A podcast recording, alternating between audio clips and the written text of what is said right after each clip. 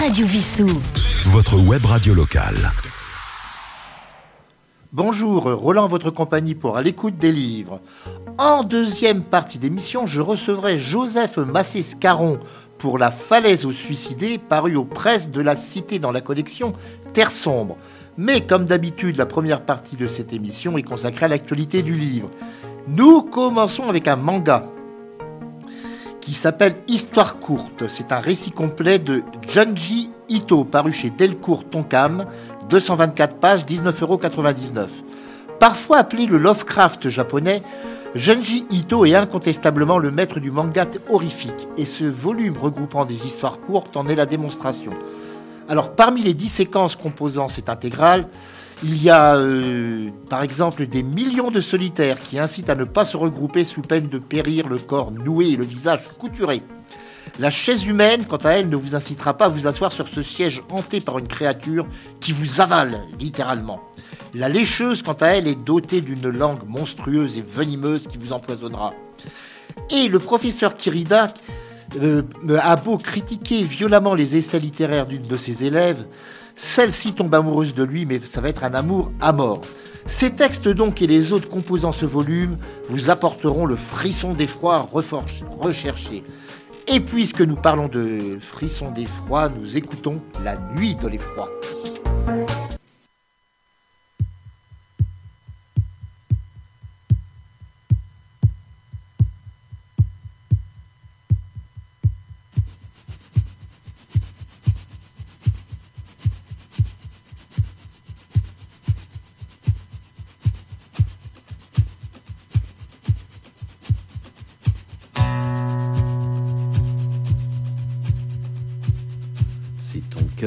Mère sur ta mer intérieure à ne pouvoir défaire les enjeux du malheur.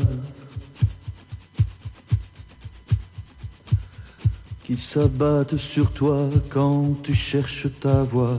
Rappelle-toi qu'ils ont peur des comparants d'amour.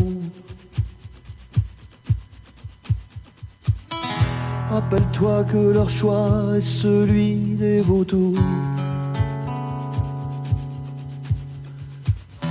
Qui n'ont d'autre couleur que le noir de l'effroi. Rappelle-toi qu'ils ont peur des compas d'amour qui n'ont d'autre demeure que la nuit de l'effroi. Tu les entends rugir du fond de leur néant qui voudrait tant vomir sur ton astre levant. Tu les entends hurler de leur gorge féroce, pour leurs yeux enclavés, ta lumière est atroce. Oui, mais rappelle-toi qu'ils ont peur dès qu'on d'amour. Qui n'ont d'autre couleur que le noir de l'effroi. Rappelle-toi qu'ils ont peur dès qu'on d'amour, qui n'ont d'autre demeure que la nuit de l'effroi. La nuit de l'effroi. La nuit de l'effroi.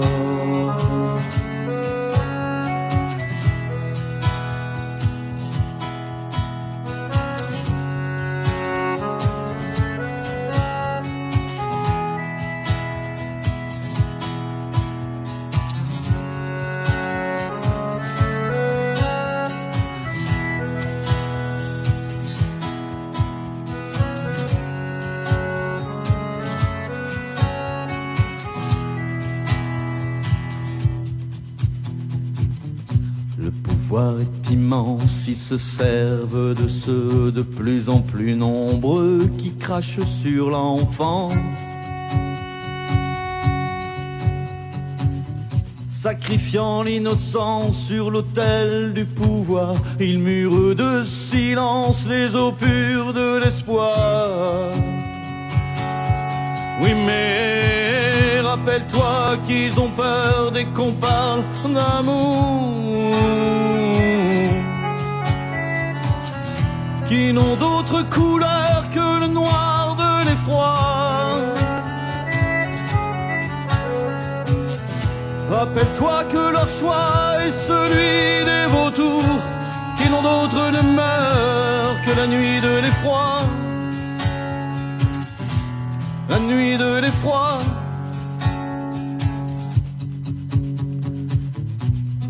Entraînent les cœurs sur des terres d'indolence, ils brisent les ardeurs et parlent de jouissance. Leur cœur se nourrit de mensonges et de haine, ou se plante comme des griffes leurs racines humaines. Oui, mais rappelle-toi qu'ils ont peur dès qu'on parle d'amour. Qui n'ont d'autre couleur que le noir de l'effroi. Rappelle-toi que leur choix est celui des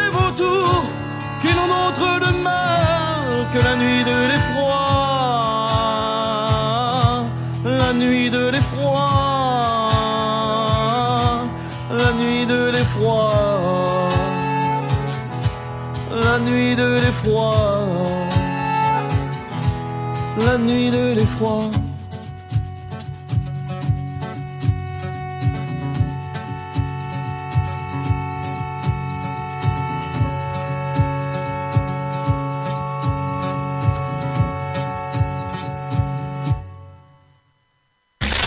Radio Vissou. Votre web radio locale. Et nous allons découvrir une autre bande dessinée, alors parue celle-ci aux éditions Kennes, c'est les éditions belges dont nous avons déjà parlé ici. Nous avions même eu un représentant de cette maison d'édition au téléphone il y a un certain temps. Si les fans français de ballon rond suivent les Bleus, les Belges, quant à eux, supportent les Diables Rouges, leur équipe nationale, qui est née en 1904 et qui a réussi au cours de son histoire des exploits parmi lesquels la médaille d'or aux Jeux Olympiques de 1920 et une troisième place lors de la Coupe du Monde en 2018. Kennes, qui est l'éditeur officiel de cette formation, lui consacre un album pour la sixième fois, inspiré par l'actualité puisque titré Mieux vaut Qatar que jamais. Les joueurs de Roberto Martinez sont croqués par Gürcel dans des gags conçus par Beul 13 sur le thème de cette compétition et de ses à côté. Préparation dans le froid pour des matchs déroulant au Moyen-Orient, caractère des uns et des autres, rêve de coupe, etc., etc. Les visages de ces joueurs, eh bien, on ne peut pas dire qu'ils soient très connus chez nous, ils sont beaucoup plus en Belgique, mais peut-être euh, vont-ils réserver des surprises à leurs supporters? Après tout, David a bien vaincu le géant Goliath. Eh bien, nous allons écouter Doc Ginetto dans une chanson euh, consacrée à la balle au pied, au football, puisque c'est passe de jambes. Dans la vie comme sur le terrain, tu ne passeras jamais.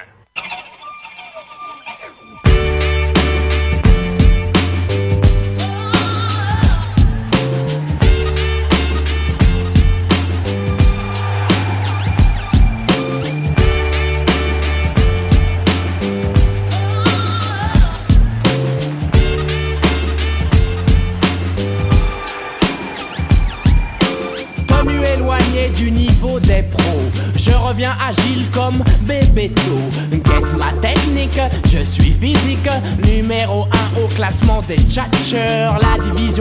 La division 1 ne me fait pas peur. Le Kaiser du rap, le roi, le pape mène l'attaque et les sponsors attaquent. On m'attaque et j'évite les tacles. C'est comme à l'entraînement quand je saute les obstacles. Je me balade sur le terrain musical. Je tue au micro comme je shoot dans la balle. Sur ta console, tu luttes à kick-off. Moi je marque des buts même à dinosaures. Je suis le filou Michel Platini qui échappe aux griffes du gros Basile Boli. Oui, j'en veux comme Je mouille mon maillot quand je suis au micro. C'est un passement de sur le beat,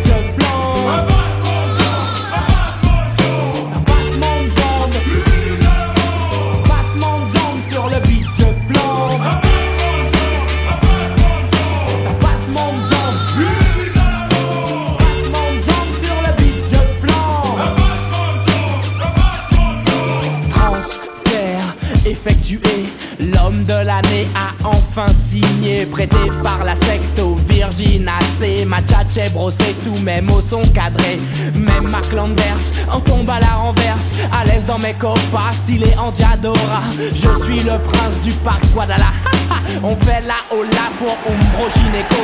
Et ouah, ouah, pour Cantona. Rescapé de la grande époque des verts. Je remonte le score quand ma clinique perd. Vainqueur de la coupe des vainqueurs de coupe. Le lion indomptable a de la dans ses choux. J'ai le ballon d'or, le micro d'or, le soulier d'or et des disques d'or. Les hooligans sont Gann, Morgan de moi. Et comme ils disent, vive le roi. C'est un monde jaune sur le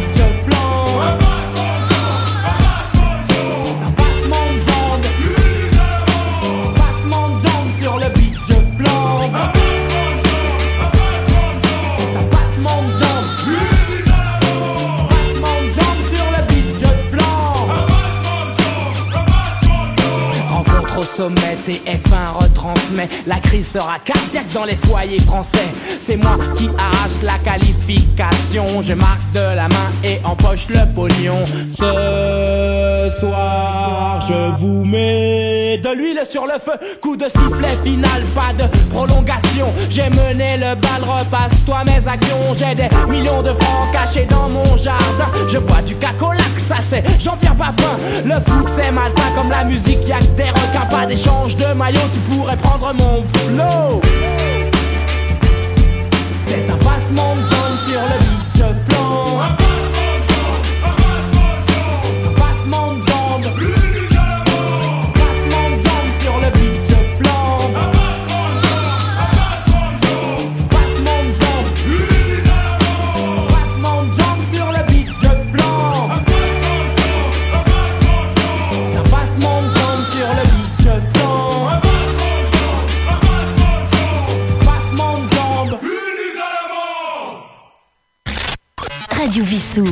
Votre web radio locale.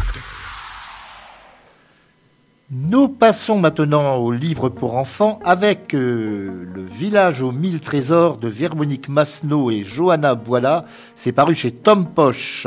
32 pages, 6 euros. Alors cette histoire, elle se déroule au Japon, qui est souvent appelé le pays du soleil levant. Euh, et deux bandits arrivent dans une bourgade où vivent des gens modestes, persuadés qu'ils sont riches, car le lieu s'appelle le village aux mille trésors. Mais les habitants, ils leur disent ne rien posséder d'autre qu'un peu de riz, d'argile et de coton. Mais le duo ne les croit pas et menace de tous les mots leurs interlocuteurs. Afin de gagner du temps, CJ assure que si le trésor existe bien, il faut attendre la nuit pour aller le chercher. Et la suite va prouver que les plus malins, bah, ne sont pas toujours ceux que l'on croit. C'est donc un conte dessin inspiré des estampes japonaises pour les apprentis lecteurs. Nous parlions de trésor, et bien voici Michel Rivard qui nous interprète Libérer le trésor.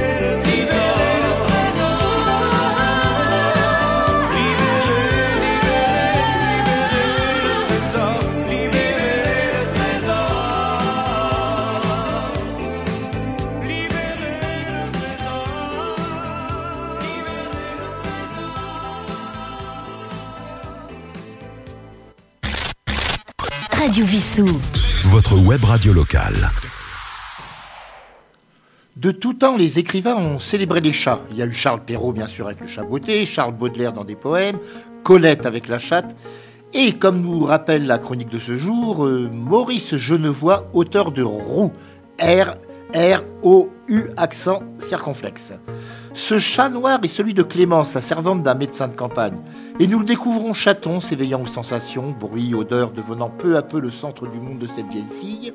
Le, don d'observation du père de Rabolio, vois donc, nous permet de vivre dans la peau de ce matou noir, grimpant dans un arbre, attrapant une musaraigne après de longues minutes d'immobilité, puis utilisant la pauvre bestiole comme un jouet vivant.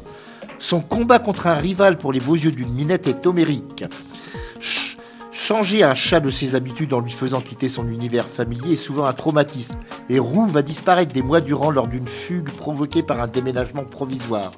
Il va rentrer amaigri, une patte abîmée ne sera plus vraiment celui que Clémence avait choyé.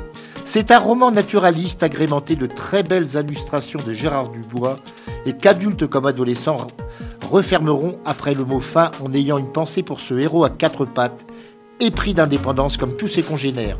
Roue de Maurice Genevois, illustré par Gérard Dubois, c'est à la table ronde, 224 pages, 34 euros, mais c'est un très beau livre de collection à offrir d'ailleurs en fin d'année. Et nous allons écouter maintenant bah, le fameux duo des chats de Rossini.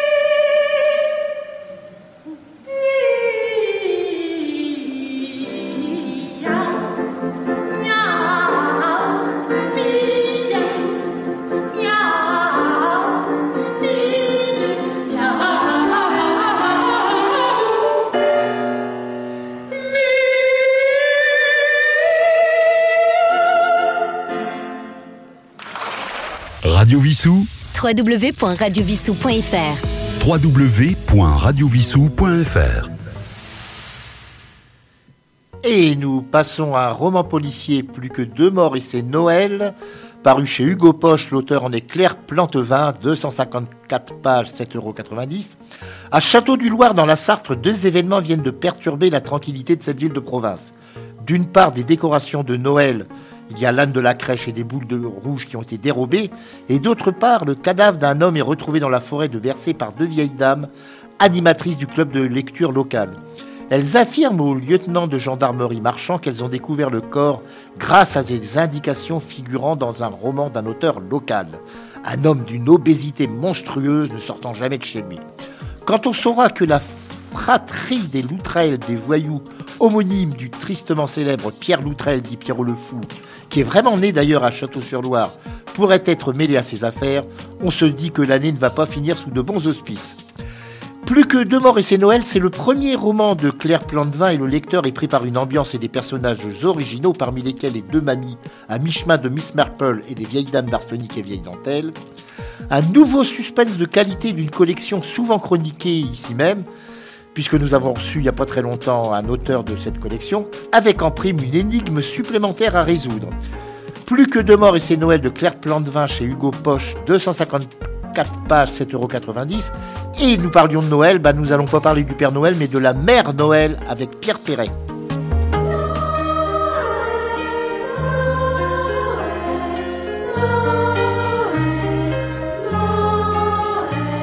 Quand j'écris ma petite bafouille à ce bon vieux Père Noël, je sais pas comment qu'il se débrouille, qu'il est mi rôle paternel. Me refiler une panoplie de flic au lieu d'un traité d'éducation sexuelle. Ma parole, il se prend les pieds dans l'arc-en-ciel. Je trouve ces procédés moches, je ne vous le cache pas. Remettez-le dans votre sacoche, votre képi, j'en veux pas. Mais comme je m'entends mieux avec les femmes, j'ai décidé désormais de m'adresser à la vôtre qu'on voit jamais. Mère Noël, Mère Noël, où êtes-vous? Mère Noël, Mère Noël, montrez-vous. Avez-vous une mini-jupe? Êtes-vous un peu sexy? Est-ce que Père Noël vous sort dans les boîtes de nuit? Mère Noël, au lieu d'un flingue, il vaudrait mieux du bon grain qui réchaufferait tant le burlingue de nos copains, les Indiens. De l'eau pure à la Garonne et dans le veau un peu moins d'hormones. Ma voisine aurait moins de moustaches que son bonhomme. Mère Noël, y a des drôles de types, surveiller leurs jouets, qu'ils aillent dans la lune en jeep et qui nous foutent la paix. Mais tous leurs trucs nucléaires, quand ça va nous péter dans le blé, on n'entendra plus jamais Erol Garnet. Mère Noël, Mère Noël, où êtes-vous? Mère Noël, Mère Noël, montrez-vous. Êtes-vous un peu infidèle? Et avez-vous le rouge aux joues? Quand un archange du ciel vous prend par le cou Mère Noël, je suis bien petit, mais déjà je comprends que la vérité travestie est un cadeau pour les grands. Moi je ne voudrais qu'un stylo pour vous faire un très beau dessin. Il ira pas au Prado, mais ça ne fait rien. Je vous dessinerai un mariage, quelque chose de bien. Un noir avec une blanche, ça fera peur aux voisins. Et tous les oiseaux du monde leur chanteront cette chanson. En Alabama, les cloches reprendront. Mère Noël, Mère Noël,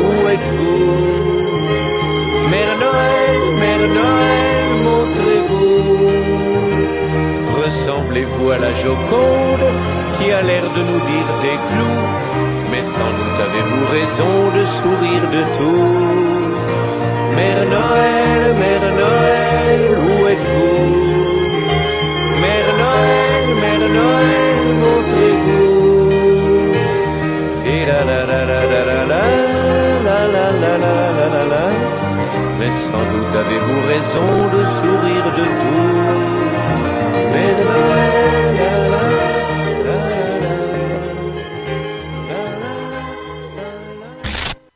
Radio Vissou. Votre web radio locale. Nous arrivons presque au terme de la première partie de cette émission. Je vous rappelle qu'en deuxième partie, je recevrai Joseph Massescaron pour La falaise aux suicidés paru aux presses de la Cité dans la collection Terre sombre.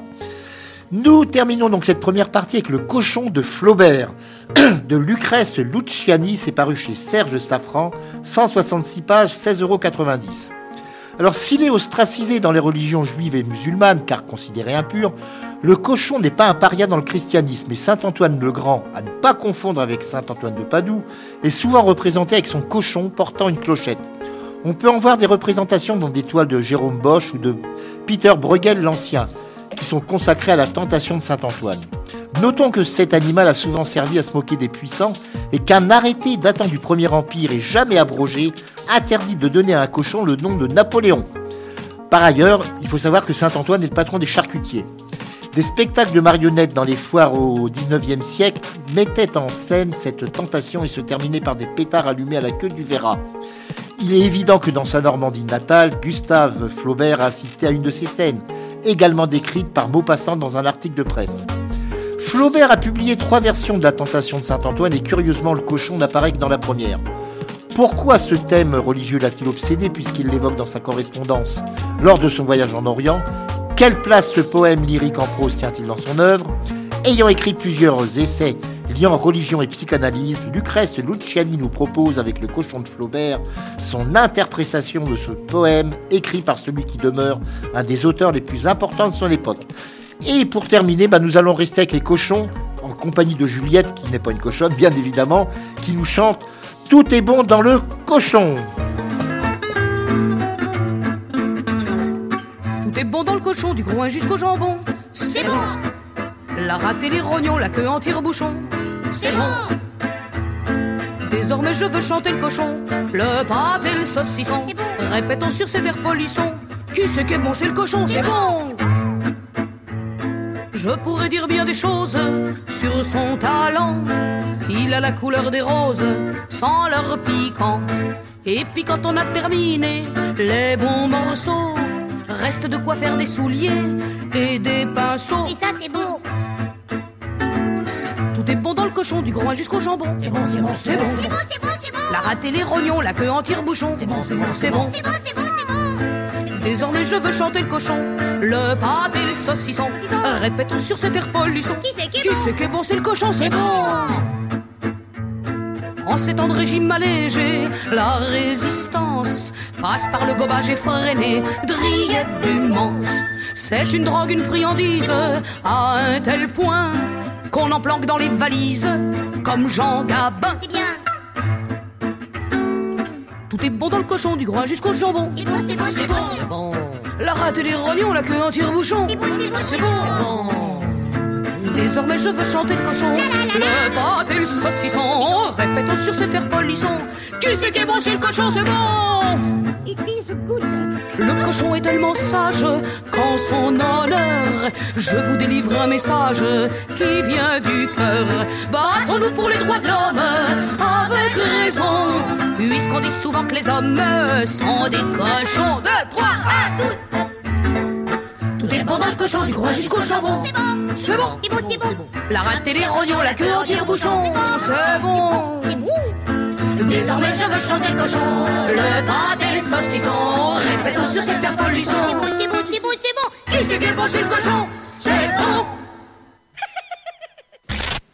Radio Vissou. Votre web radio locale. Et en cette deuxième partie d'émission, j'ai le plaisir d'être avec Joseph Massescaron pour La falaise aux suicidés, paru aux presses de la Cité. Joseph Massescaron, bonjour. Bonjour. Alors, cet ouvrage est paru d'ailleurs dans une collection assez récente, euh, Terre sombre. Tout à fait. Euh, comme le nom l'indique, Terre sombre, c'est une, euh, c'est une collection qui, euh, qui prend racine, si je puis dire, dans différents endroits de France, différents lieux, euh, parce que c'est une collection qui part d'un d'un présupposé, c'est que, en fait, euh, le, le contexte dans lequel une enquête peut se dérouler ou des crimes peuvent se dérouler euh, doivent être euh, vraiment mis en avant, au point presque d'être euh, un des personnages principaux du, roman. D'ailleurs, aux presses de la Cité, il y a une collection déjà assez ancienne qui existe toujours, qui est Terre de France. Absolument. Une collection d'ailleurs magnifique, merci de le rappeler, et qui a donné quelques, enfin pas quelques, plusieurs d'ailleurs chefs-d'œuvre, en l'occurrence. Tout à fait. Bah, un des derniers sorties, j'ai reçu son auteur par téléphone ici même, c'était Pierre Pelot, pour un ouvrage de dire boulant dans les Vosges. Tout à fait, oui. Donc, nous allons arriver à la falaise aux suicidés. Alors, cette falaise, c'est un lieu très célèbre, euh, ne serait-ce que grâce à Maurice Leblanc, puisqu'il s'agit d'Étretat. Tout à fait. Euh, Maurice Leblanc, donc, euh, vous faites bien sûr allusion à l'aiguille creuse, puisque avant, avant, Maurice Leblanc, elle ne s'appelait pas aiguille creuse, c'était l'aiguille. Euh, l'aiguille d'Étretat, parce qu'il y, a en fait juste ce que les gens ne savent pas, il y a deux aiguilles qui sont distantes de 800 mètres en mer à peu près. L'aiguille d'Étretat, qui est l'aiguille creuse, c'est-à-dire celle de Maurice Leblanc et d'Arsène Lupin, et puis une autre aiguille qui est celle de Bonneval, euh, à côté de, Bénouville, à un kilomètre d'Étretat. Donc euh, cette aiguille creuse, c'est quelque chose évidemment qui est totalement mystérieux, puisqu'on rappelle que euh, à partir d'un passage qui se trouve dans la chambre des deux, la grotte des Demoiselles, située sur la falaise. On descend euh, par un passage secret jusqu'à parvenir à cette aiguille creuse dans laquelle se cache le trésor des rois de France. Voilà. Ah, on l'a mis à tellement d'endroits, ce trésor, comme celui des Templiers d'ailleurs, qu'on a mis entre autres dans une ville que je connais bien, qui est celle de Gisors. Eh, donc, votre ouvrage, alors, on découvre une jeune femme au début qui s'appelle Paul Nielsen. Et si elle vient à Étretat, bah, c'est dans un but pas très gai, puisqu'elle elle a l'intention de se suicider. Oui, elle a l'intention de mettre fin à ses jours. Alors, c'est une, une chose euh, euh, qui est évidemment un peu, euh, qui est pas un peu, qui est totalement terrifiante. Il faut bien avoir en mémoire que entre une à deux personnes en moyenne euh, mettent fin à leur jour en se jetant du haut de la falaise par mois. Voilà. Et ça depuis, euh, depuis quelques décennies. C'est-à-dire Etretat est un spot, euh, si je puis dire, publicitaire, comme le pont de San Francisco, comme d'autres endroits au Japon ou en Angleterre. Et, et, en fait, cette, cette jeune femme, euh, pour des raisons qui sont suggérées dans ce, dans, on va découvrir un peu dans ce, dans, dans ce polar, euh, décide de mettre fin à ses jours et c'est en allant, euh, en, étant, comment dire, en mettant à, exécution pratiquement son, son projet qu'elle arrive de nuit, puisque beaucoup de personnes se jettent la nuit. Elle, arrive évidemment en, presque en haut de la falaise et là, tout d'un coup, elle voit quelque chose au bord de la falaise, une sorte de rix, et là, elle prend, euh, elle prend peur et elle, elle, évidemment, elle elle essaye d'échapper à des personnes, parce que ces personnes certainement euh, l'ont vue ou l'ont découverte, et euh, brusquement, évidemment, euh, elle essaye de, faire demi-tour du haut de la falaise. Et c'est à ce moment-là que, que commence l'intrigue. C'est-à-dire qu'on a volé à cette personne qui va devenir l'héroïne de ce, de ce roman, on lui a volé son suicide. Voilà. Et elle va essayer aussi de comprendre pourquoi, et elle va très bien évidemment, va très vite aussi comprendre que, euh, euh, là je ne donne pas évidemment, enfin je, ne dévoile pas le roman, mais comme c'est pratiquement les premières pages, elle va très vite comprendre que euh, on a découvert un corps au, bord de la falaise et que c'est donc c'est une personne qu'on a que, qui a été jetée en, bas de la falaise. Et évidemment elle se trouve dans une situation qui est une situation difficile et ambiguë, c'est-à-dire que elle elle ne peut pas dire exactement à ses, à, ses, proches qu'est-ce qu'elle faisait là-haut, euh, et elle ne peut, alors qu'elle-même est convaincue, bien sûr, qu'il n'y a, a pas eu de, suicide, mais bien un assassinat. Elle a des origines familiales dans cette région et elle va retrouver également d'ailleurs le responsable de la gendarmerie qu'elle a connu euh, très très bien euh, longtemps auparavant. Oui, elle a, sa grand-mère était, était installée à Etretat et et sa, sa, grand-mère est d'ailleurs enterrée euh, dans le cimetière d'Étretat, euh, près de la petite église Notre-Dame. Et, et, là, elle va, euh, elle va retrouver un de ses amis euh, d'enfance et d'adolescence qui est euh, capitaine de, de, gendarmerie, puisque je, je, je, rappelle que, bien sûr, à Étretat, c'est une, une gendarmerie qui, qui assure. Et que ce sont, les gendarmes, ce sont des grades militaires, bien évidemment, on l'oublie parfois. Les, les, gendarmes ont, bien sûr, ce sont des, des grades militaires, Et, euh, et, et d'ailleurs, euh, moi-même, j'ai- fait connaissance à la sortie d'ailleurs de, de, de, de, ce polar, des, des personnes de la, de la gendarmerie d'Étretat, qui sont d'ailleurs des, des, gens absolument formidables. Formidables parce qu'ils se trouvent avec euh, non seulement cette, cette problématique, cette problématique des, des suicides, mais avec euh, plein de, de, de difficultés à gérer, c'est-à-dire euh, une des difficultés principales presque, c'est euh, l'afflux évidemment de, de touristes dans cette euh, station balnéaire de 1200 habitants, où vous avez des dizaines de milliers de personnes qui, euh, qui viennent l'été, mais pas simplement l'été, même lorsqu'il y a des longs week-ends comme celui du 11 novembre par exemple. Donc, euh, et, d'ailleurs, très souvent, ces, gendarmes sont également euh, sollicités par euh, des écrivains, euh, également des peintres, pour, pour les aider, pour les aider à trouver des endroits. Donc c'est vraiment des, des, personnes qui, qui constituent un peu l'âme des trottas, ces, ces, ces gendarmes. Donc ce capitaine de gendarmerie va mener l'enquête avec cette jeune femme. Cette jeune femme qui a une particularité, c'est qu'elle est chartiste. Alors on ne sait pas trop ce qu'est en France une chartiste. Une chartiste, c'est une personne qui a fait l'école nationale L'école des chartes, bien sûr. voilà, et qui, euh, qui notamment, parce que c'est pas, ce n'est pas que ça, et qui notamment évidemment est experte pour déchiffrer les manuscrits et pour euh, pour déchiffrer évidemment les euh, le- le- le- l'écriture, mais également le le, le style, c'est-à-dire euh, les chartistes à partir de euh, ont une connaissance telle qu'ils peuvent déterminer qui a écrit le qui a écrit un, une lettre ou, une, ou, un manuscrit euh, à partir justement du, du, du, du style de l'auteur, même si l'auteur ne l'a pas ne l'a pas signé. Voilà. Et ça, ça va être un, un atout précieux et bien sûr pour cette pour cette enquête. Donc c'est c'est une c'est un duo en quelque sorte. euh, un duo d'amis qui va se lancer dans cette, euh, dans cette enquête, une enquête qui va ressusciter toute une partie de la légende noire d'Étretat, parce que je pars du principe que euh, Étretat, c'est pas simplement euh, un Étretat en carton, c'est pas simplement euh, euh, les, les lupineries, euh, pardon, d'Omar Sy. Euh, Étretat, c'est quelque chose aussi de très fort, de très gothique, de très, de très mystérieux.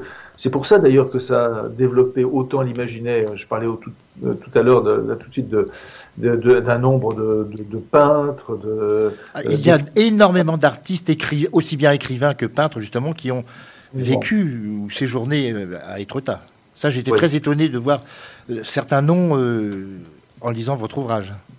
Oui, et, euh, et, je donne évidemment, je, le vois, j'ai pas exhaustif, je, je ne même pas le nom, mais vous savez, une, personnalité euh, comme, euh, comme André Gide, qui connaissait très bien Étretat, qui est enterré d'ailleurs euh, à 2-3 kilomètres d'Étretat dans, dans un tout petit, petit village qui s'appelle Cuverville, et qui avait là, qui avait acheté un château, et, là est, est venu d'ailleurs pendant, pendant des années et des années la fine fleur de la NRF française. Donc, euh, c'est pas simplement euh, les noms de Flaubert, Maupassant, euh, Maurice Le Mans. Faut- C'est extrêmement, extrêmement, extrêmement riche, quoi. Parce que, euh, parce que c'était, c'est une. euh, euh, il y a Alphonse Carr, qui, qui est écrivain, qui disait si j'avais à montrer à un ami pour la première fois la mer, je lui montrerais, être, je lui montrerais Étretat. Parce que évidemment, il y a la mer, la mer changeante, la mer avec des couleurs totalement différentes. Euh, suivant, euh, suivant les heures euh, du jour et pas même pas suivant les, les, jours, même pas suivant les saisons, mais c'est une mer qui est extrêmement riche, qui va du, toutes les teintes du gris, même parfois du bleu, en passant par le vert. donc c'est quelque chose de, de très beau en raison des, des, des courants marins. Et, et puis il y a cette, cette, cette sculpture que sont les falaises, cette architecture monumentale qui existe depuis des dizaines et des dizaines de milliers d'années. Et ça, c'est c'est évidemment, ça ne peut que qu'inspirer, ça ne peut que vous ouvrir l'esprit. euh, donc, euh, bien sûr, euh, ça a développé l'imaginaire, ça a fait venir, encore une fois, énormément d'écrivains, énormément de, de, de peintres. Donc, Étretat, c'est quelque chose de- d'extrêmement riche, d'extrêmement d'extrêmement mystérieux, d'extrêmement profond. Et c'est vraiment ça ce que j'ai voulu euh, ressusciter dans cette euh, dans, ce polar, c'est-à-dire au-delà même de l'intrigue qui m'a passionné, j'ai adoré le faire, mais il y a, aussi euh, euh, euh, cet, aspect de, connaissance du lieu, et là c'est là où, je reviens à ce qu'est originellement la, la collection Terre sombre, c'est-à-dire que le lieu soit vraiment un des personnages principaux de l'enquête. C'est-à-dire que l'intrigue dont je parle n'aurait pas pu avoir lieu ailleurs, bien sûr, qu'à Étretat.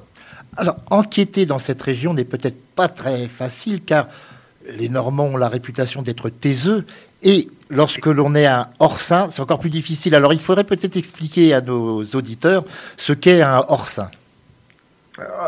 Hors-saint, euh, ça s'écrit H-O-R-S-A-I-N. C'est une personne qui est une personne du, du dehors, donc de l'extérieur. C'est comme ça que dans le patois normand, on, qualifie les personnes qui sont, euh, qui sont en dehors, qui ne sont pas, qui, ne sont pas des, Normands. Et c'est vrai que euh, le Normand est taiseux, il est taiseux, mais aussi il est faiseux, c'est-à-dire il, se t'aime et il fait. Euh, les, Normands ont parcouru le monde. C'est bien sûr que ah, les Vikings à l'origine. A bien sûr les Vikings, c'est-à-dire le monde norrois euh, donc a, parcouru, a parcouru euh, le, monde. Et même une fois que les, Vikings s'étaient fondus dans la, dans, la population euh, initiale et originale, vous avez des, Normands dans les grands explorateurs, voilà, qui, font la course en mer. vous avez également les Terre-Neuve. Enfin, vraiment, c'est une ouverture au monde et en même temps, et en même temps, une comment dire, et en même temps. Euh, on développe, euh, on développe euh, la ferme, on développe la manière de cultiver la terre, on développe les produits locaux, on développe donc qui, a fait de la Normandie une région très riche. la Normandie n'est pas simplement riche parce que c'est une, une, région pardon, côtière, elle est riche également de, l'intérieur des terres. Bien sûr. et, notamment cette partie dont, je parle, et j'aime bien le mot qui est le Pays de Caux. Voilà, parce que c'est en fait cette partie qu'on appelle aujourd'hui la Seine-Maritime, c'est ce qu'on appelait autrefois le Pays de Caux, et c'est à ce Pays de Caux aussi que je veux rendre hommage, qui a une identité très très très forte. Et en parlant de Hors-Saint, je voudrais. Hier soir, bon, euh, je vous ai appelé, ce n'est pas secret, pour un petit peu préparer cette émission. Et on a, nous avons évoqué un ouvrage appelé Le Hors-Saint qui avait été fait par le Père Alexandre, qui était un prêtre qui a. Cet ouvrage fourmille d'anecdotes. Et c'est paru dans la collection Terre humaine de chez Plomb. Euh, collection créée par Jean Mallory. Jean Mallory qui vient de faire paraître un ouvrage, d'ailleurs un dictionnaire amoureux, et Jean Mallory qui vient de fêter son centenaire. Ah bah, excellent anniversaire Jean Mallory qui, a, qui nous a euh, extrêmement euh, enrichi, pas simplement d'ailleurs c'est Terre humaine, c'est pas simplement bien sûr sur des, sur des régions de France. Hein, c'est c'est mondial, bien sûr. C'est mondial. Les Inuits, entre autres, je me souviens. Enfin. Voilà, absolument. Et c'est euh, des textes, mais qui sont des textes euh, inoubliables. Euh, quand je, quand je, je, pense à Jean Mallory, je pense à cette phrase qui est phrase de Cicéron qui dit il est plus, il est plus noble d'élargir les frontières de l'esprit que d'élargir, que de repousser les bornes de l'Empire romain. Voilà. Donc il est plus noble en effet d'élargir la frontière de l'esprit, et c'est ce qu'a fait euh, Monsieur Mallory. Je dis Monsieur Mallory parce que c'est un grand monsieur. Alors je peux vous dire que j'ai eu le privilège d'aller l'interviewer il y a une trentaine d'années déjà à son domicile qui était près de l'église Notre-Dame des Victoires, et chez lui c'est un véritable musée. C'est ça, j'en ai gardé le souvenir 30 ans après. Mais revenons à la falaise aux suicidés. Alors, c'est une histoire dramatique, euh, puisque c'est un thriller, c'est un ouvrage noir, mais il y a quand même un clin d'œil humoristique. Apparemment, vous avez fait muter un gendarme de Saint-Tropez à Étretat. Oui, c'est-à-dire que vous avez noté qu'il y a, un, adjudant qui s'appelle Gerbert, voilà. Et euh, voilà, un adjudant chef qui est Gerbert, qui est un prototype, euh, qui est un archétype humain, d'ailleurs, que, qui a été très bien euh, rendu dans cette, euh, dans cette fameuse série, Le gendarme de, de, de Saint-Tropez. C'était Galabru, Michel Galabru euh, qui jouait ce rôle. Et en fait, je, je, pense qu'il faut des éléments qui soient des éléments, bien sûr, surtout si l'histoire est dramatique, il faut des éléments qui soient des éléments, des, des, des, formes de clin d'œil. des clins d'œil pour justement pour permettre au lecteur de respirer parce que c'est important. J'ai essayé vraiment dans ce roman que ce, enfin, j'ai voulu que ce roman soit euh, que, qui se lise très facilement, qu'on tourne les pages et donc qui tienne bien sûr le lecteur en, en, haleine. Mais pour tenir aussi le lecteur en haleine, il faut parfois euh, lui permettre de respirer justement et de, de, et de changer de pied. Donc il y a, il y a bien sûr des clins d'œil. Et je vais vous donner d'ailleurs un autre, un autre clin d'œil, c'est que l'héroïne s'appelle Paul euh, Niersen, Niersen, N-I-R-S-E-N, qui est un, Niersen est un nom commun dans le nord de l'Europe, et que comme euh, je voulais renforcer un peu l'origine norroise et viking, et ce sont des noms aussi qui se retrouvent en Normandie, Niersen, donc c'est un peu un nom commun, et Paul, euh, P-A-U-L-E, qui évidemment a un côté un peu désuet qui va avec le fait que cette jeune femme est, archiviste, mais Paul Niersen, je vous le dis, c'est Paul Niersen n'est rien d'autre que l'anagramme d'Arsène Lupin. Ah, je n'y avais pas, je n'avais pas fait attention. Mais alors, en lisant cet ouvrage, on sent que vous êtes très très attaché à la Normandie. Très, très. Et je suis très attaché. Je suis très attaché parce que c'est une. Euh, encore une fois, vous avez dit taiseux, évidemment sont taiseux. Je rajoute toujours euh, faiseux. Mais euh, c'est une une région qui est extrêmement généreuse, qui est vraiment qui est généreuse en, en histoire, en culture en, en, divertissement aussi. Euh, enfin, c'est une région qui est absolument, enfin pour moi, qui est magnifique. Hein. Je considère que c'est une des plus belles de France, bien sûr. Euh, donc, euh, je, suis, très très attaché à cette, à ce, à cette, à cette région qui mérite, encore une fois, qui mérite beaucoup mieux que d'être prise pour une, une région de, de passage. Euh, pour une région où on va tourner euh, un téléfilm et puis on va partir, ou pour, euh, ou pour euh, que des estivants venant de Paris, c'est légitime hein, quand on vient de Paris de, de, de, vouloir tout de suite avoir accès au plus près de la mer. Donc quand on veut avoir accès le plus près de la mer, qu'est-ce qu'il y a le plus près de la mer? C'est bien sûr, c'est naturellement la, la, Normandie avec ses stations balnéaires magnifiques. Enfin, il n'y a pas que Deauville et Trouville en Normandie, heureusement.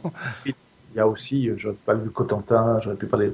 Donc, c'est une, mais c'est une région qui a une identité très, très, très, très forte. Voilà. Et, ça aussi, c'est ce que je, je rends dans ce, dans, ce livre, à travers les, les, les, personnages qui sont les personnages entre guillemets secondaires, parce que je considère qu'il n'y a jamais de personnages secondaires encore plus dans, la, dans un roman policier, parce que par définition, dans un roman policier, il faut toujours se méfier. Des personnages secondaires, ce sont généralement eux qui sont à l'origine de certaines euh, actions, dirons-nous. Voilà, qui peuvent, qui peuvent devenir à la fin bien peut-être l'assassin principal. Voilà, donc il faut toujours se méfier des, des, des personnages secondaires. Et j'ai beaucoup de, voilà, donc j'ai beaucoup de, euh, euh, bah, c'est tout simplement mon expérience de vie parce que les, les, les gens m'intéressent fondamentalement. J'aime euh, voilà, j'aime savoir ce que, ce que, les personnes pensent. J'aime quand je suis dans un lieu, ce sont les personnes que je regarde d'abord en premier et leur manière de, de, de, de manière de faire, de vivre, d'évoluer, de marcher. Ça, voilà, ça me voilà, ça, me passionne. J'ai été vraiment biberonné à Maupassant. Je peux pas dire autre chose que ça. Été vraiment, ça a été mon auteur euh, fétiche et euh, que j'ai commencé à lire très très très jeune, très très très très tôt, et, euh, d'ailleurs sous une sous un comment dire sous, sous un aspect qui n'est qui n'est qui est toujours un peu un peu inquiétant. C'est le mot passant aussi un peu fantastique, c'est le mot passant du hors-là. Justement, lorsque j'allais dire, lorsqu'on lit adolescent le hors-là, on n'en sort pas complètement indemne. Totalement, voilà, totalement. Et tout à l'heure, vous avez évoqué bien évidemment Flaubert.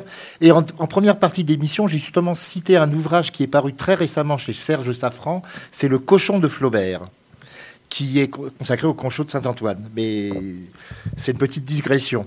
Mais enfin, Flaubert, c'est bien évidemment aussi la Normandie, tout comme Maupassant, bien évidemment.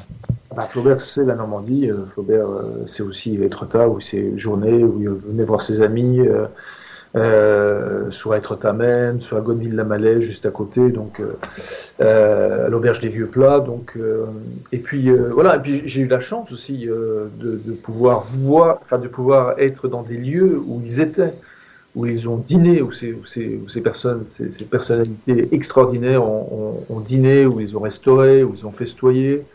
J'ai même eu la chance de connaître des, des, des témoins. vous vous rendez compte, c'est quand vous avez 9, 10 ans et qu'une euh, vieille dame que votre mère vous envoie parce qu'elle est seule euh, euh, près d'Étretat à Bénouville, vous emmène, elle vous emmène la voir et que vous apprenez progressivement bah, que cette, vieille dame, sa mère, a été la maîtresse de Maupassant et qu'elle allait le voir, Maupassant, à la fin de sa vie, et que elle, elle était jeune, et elle raconte des scènes de Maupassant, euh, qui, par exemple, euh, euh, taillait des petits morceaux de, de, de, bois et le plantait dans les plates-bandes en disant euh, bientôt ce sera des, des petits Maupassants, parce que vous savez qu'il est mort, donc... C'était la, la clinique du docteur Blanche, si mes souvenirs sont la, exacts. la du docteur Blanche, et qui, voilà, qu'il était, bien sûr, en, en raison de la syphilis, qu'il était, euh, voilà, il a fini dément pratiquement. Et, donc, elle m'a raconté plein d'images comme ça. Et donc, bien sûr, ça, ça marque. C'est-à-dire que quand vous, voilà, quand, vous, c'est aussi à ces personnes-là que je rends euh, hommage dans, dans, ce polar. C'est-à-dire, je rends hommage parce que euh, il y a un devoir de transmission. C'est-à-dire, quand vous avez eu la chance de ça, il y a un devoir de transmission. Mais il faut relire tout Maupassant. Je pense en particulier au conte de la Bécasse, que j'aime Ah, bah, beaucoup. les contes de la Péca, c'est très, très, très, très beau. Et, je, fais, je fais allusion aussi à, à- à un conte. Alors, pardonnez-moi, j'ai oublié le titre. Euh, je fais allusion très nettement à, un, conte, je- dont j'ai oublié le titre, euh, qui est, euh, qui est une, voilà, une, jeune, une jeune femme qui, à force de se corseter, accouche d'un enfant qui est euh, Ah oui, mal formé, anormal, mais qui vit, quoi. Et donc, euh, elle arrive à le vendre à un cirque, et puis, euh, elle, de, de, de fil en aiguille, elle comprend le commerce qu'elle peut faire de cette, euh, voilà, de, cette pratique absolument euh, horrible.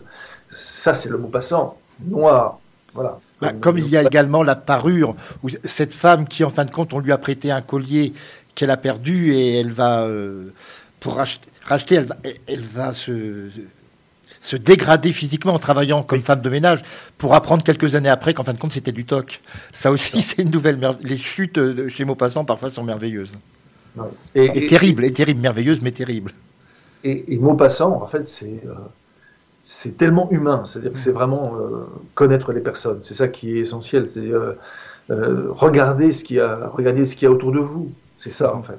Et je pense, Non, à- je n'ai plus, non. je n'ai plus le titre en tête, mais un autre de ces contes où un couple de paysans refuse de donner à l'adoption leur fils Ouais. à une famille riche, et quelques années après, leur fils les insulte parce qu'il aurait pu devenir riche à son tour. Mais enfin bon, si on parlait de Maupassant, je crois qu'on ferait trois heures d'émission. Oui, non, mais c'est très, enfin, c'est très cruel. Ou, euh, ou euh, alors, euh, une nouvelle que j'aime beaucoup qui est sur l'eau, qui est là, Ah oui. qui est absolument, est absolument terrible. Non, je, je voulais vraiment, parce que vraiment, enfin, euh, le Maupassant a, c'est l'âme des trottards. Il a, il avait, il a, il s'est installé là, il avait sa maison, enfin, euh, il faisait venir des personnes, euh, voilà, euh, des maîtresses ou, ou des amis. et, et il a énormément écrit, puisque c'est à Étretat qu'il a eu cette vision qui allait donner le, le c'est les premiers qui étaient en fait les premiers signes de sa, de sa démence. Et, et c'est quelque chose qui, qui marque, qui, marque, euh, qui marque euh, profondément quand on, le, quand on le lit. Et le, ce polar est aussi, bien sûr, je le redis, est un, est un hommage à, à Maupassant, mais aussi à, tout ce monde, à tout ce monde euh, disparu qu'on ne doit qu'on doit pas oublier parce qu'il nous enrichit et il nous enrichit nous enrichit en permanence. Donc ce- la falaise aux suicidés, c'est aussi le, le fait de dire euh, n'oubliez n'oubliez pas euh, n'oubliez pas ce passé. Euh, on a aussi le faut aussi le- également le, transmettre, même si c'est sous une forme un peu inquiétante, effrayante. Et, et ça donne, en tout cas, ça donne à réfléchir, et c'est ça qui est important. Je voudrais, si vous le permettez, avant de terminer, que nous évoquions très rapidement votre ouvrage précédent, qui s'appelle La surprise du chef, qui est paru à l'Observatoire. Alors, Oui. C'est un ouvrage, euh, en fin de compte, où on découvre euh, le, le mythe de l'homme providentiel, déjà, et la fabrication d'un d'un homme providentiel ou d'un homme politique. Et vous êtes journaliste, vous avez entre autres dirigé Marianne. Est-ce que la- les journalistes ont une importance prépondérante, dirons-nous, pour la fabrication des hommes politiques, selon vous? Non, non, pas du tout. Non, franchement pas. Franchement pas. Non, non. euh, ils ont souvent essayé de, de, de- Non, alors ils peuvent accompagner, entendons-nous. Ils peuvent amplifier. euh, et euh, voilà. Mais, euh, mais la fabrication elle-même, elle est déjà là. Elle est là. euh, elle est là avant les journalistes. Les journalistes ne, ne- ne fabriquent rien. Ils ont essayé dans le passé de fabriquer, de fabriquer. Ils ont essayé de fabriquer un rocard au président de la République. Ils ont essayé de fabriquer, alors j'ai donné un nom qui ne dit plus rien aujourd'hui à, à, un bon nombre de, de, de, de, vos auditeurs, mais ils ont essayé de fabriquer un Michel Noir, président de la République. Bien sûr. Moi, j'ai pas, enfin, euh, j'ai pas une mémoire de poisson rouge, justement. Qui fut maire de Lyon, rappelons-le. Qui, qui, fut maire de Lyon et qui était considéré comme, enfin, il y y a, un nombre de journalistes, parmi lesquels des gens, des gens subtils, comme Alain Duhamel même, euh, pensaient que finalement, euh, l'avenir de la France, c'était Michel Noir, qui était le président de la République, maire de Lyon, et Michel Delbar, mhm. son premier, qui devrait être son premier ministre, qui était maire de Dunkerque. Michel donc, Noir, qui était le, le beau-père, je crois, de Botton. Oui, c'est ça, Botton. Mais donc, c'est. Euh, euh, ça, un journaliste ne, ne, ne fabrique rien, n'arrive pas à fabriquer. En il revanche, est peut-être manipulé, donc, peut-être même. Ce qui, peut, non, ce qui est vrai, c'est qu'il peut. Euh, euh, c'est qu'il peut euh, amplifier, il peut amplifier quelque chose. Voilà. Euh, il peut, il peut masquer des, des, des, choses qui sont des éléments qui sont en défaveur, par exemple, d'un candidat, ou au contraire mettre le, le, projecteur, le coup de projecteur face à des tares d'un autre candidat. Ça, ils peuvent très bien. Mais fabriquer, non. Non. Non, non. Ça, ça, le, le, journaliste ne, ne, ne, sait pas le faire. Alors, mais mais euh, mais il y a des, des, personnes qui savent le faire. Il y a ce qu'on appelle les spin doctors, qui sont des, des conseillers euh, qui, qui, eux savent le faire. Euh, vous prenez vous prenez par, vous prenez le, le quelqu'un qui a été extrêmement important comme conseiller de la communication, qu'il a été à la fois de François Mitterrand et de Jacques Chirac, qui est Jacques Pilan. Mm-hmm. lui, là pour le coup, il avait une vraie influence, vraiment une influence supérieure à celle de tous nos éditorialistes. Bien, je vous remercie. Mais nous revenons pour terminer à la falaise aux suicidés. Cette émission se conclut toujours par un morceau musical. Alors, ah. j'ai choisi quelqu'un, c'est tout naturel puisque vous l'évoquez dans votre ouvrage. D'ailleurs, il est censé donner un concert à Etretat, mais il a une maison à Etretat même, d'ailleurs, dans la réalité, je crois.